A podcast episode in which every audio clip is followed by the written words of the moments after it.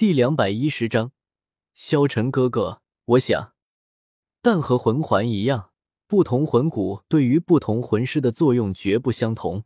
魂骨虽然在魂师死亡后会掉落，但只要魂师地生命还存在，它就无法更换。也就是说，魂师一旦对某块魂骨进行了融合，那么这块魂骨就会像魂环一样跟随他一生。在这方面。魂骨甚至比魂环更加霸道。魂环还有一种方法可以从身上解除，那需要以永远无法再获得该魂环为代价。比如，一位九环的封号斗罗，如果放弃自己身上的一个魂环，那么他永远也不可能再获得第九个魂环，只能是八环魂斗罗而已。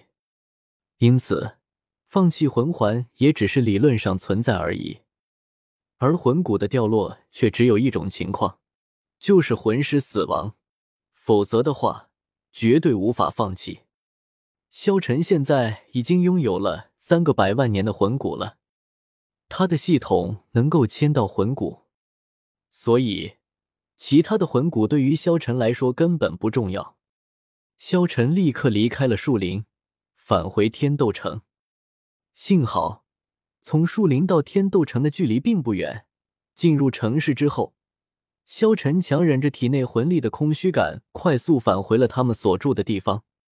回到了天斗城之后，这时候，只见古月娜立即就迎了上来：“萧晨哥哥，你刚刚去哪里了？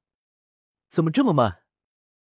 萧晨笑了笑道：“没什么，解决了一个小丑罢了。”这苍辉学院竟然为了赢得比赛对自己出手，要知道，自己可不是那么好说话的人。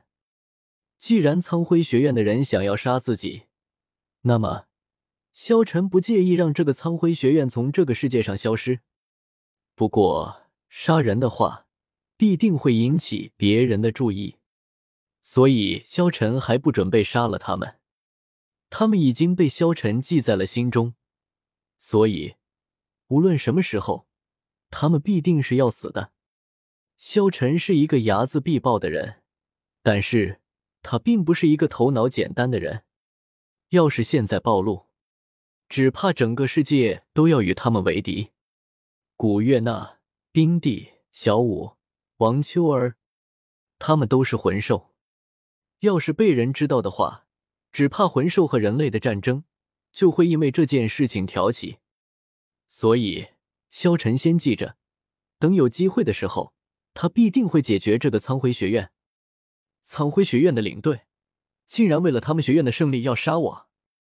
萧晨淡淡道：“那他的下场一定很惨。”古约娜笑着说道。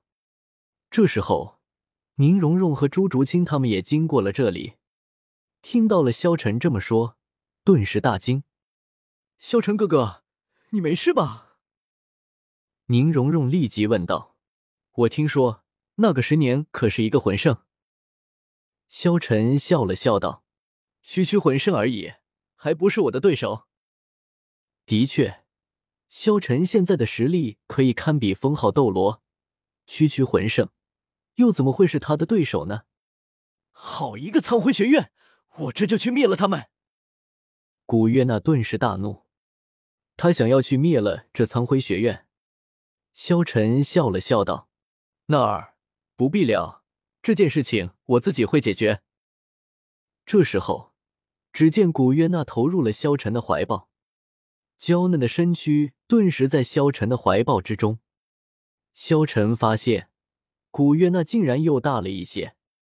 照这个速度，等古月娜十八岁的时候，那得有多大？萧晨笑了笑，将古月娜拥入了怀中。回到了房间之中，这时候，古月娜媚眼看着萧晨道：“萧晨哥哥，我们好久没有了。”“好久没有吗？”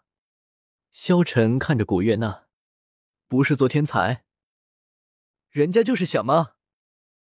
说着，只见古月娜立即将萧晨推倒，然后他的身躯骑在了萧晨的身上。萧晨他们的魂师大赛继续。预选赛继续。当第十轮结束后，参加天斗城预选赛的各支队伍已经拉开了距离。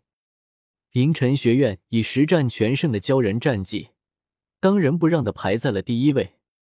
和他们拥有相同战绩的还有另外几支队伍，也就是五元素学院中除了象甲宗的其余四宗。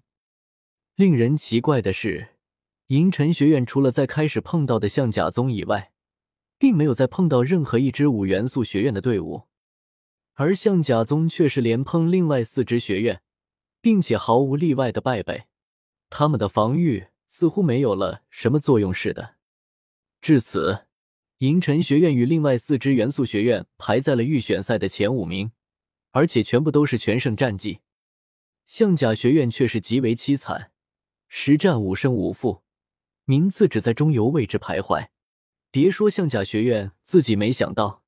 就连大赛的举办者也想不到会有这样的结果，但是接下来的比赛将不再轻松。银尘学院第十一轮的对手就是五元素学院中地赤火学院，全部以火属性魂师组成的一支强大战队。不过，萧晨丝毫都不在意，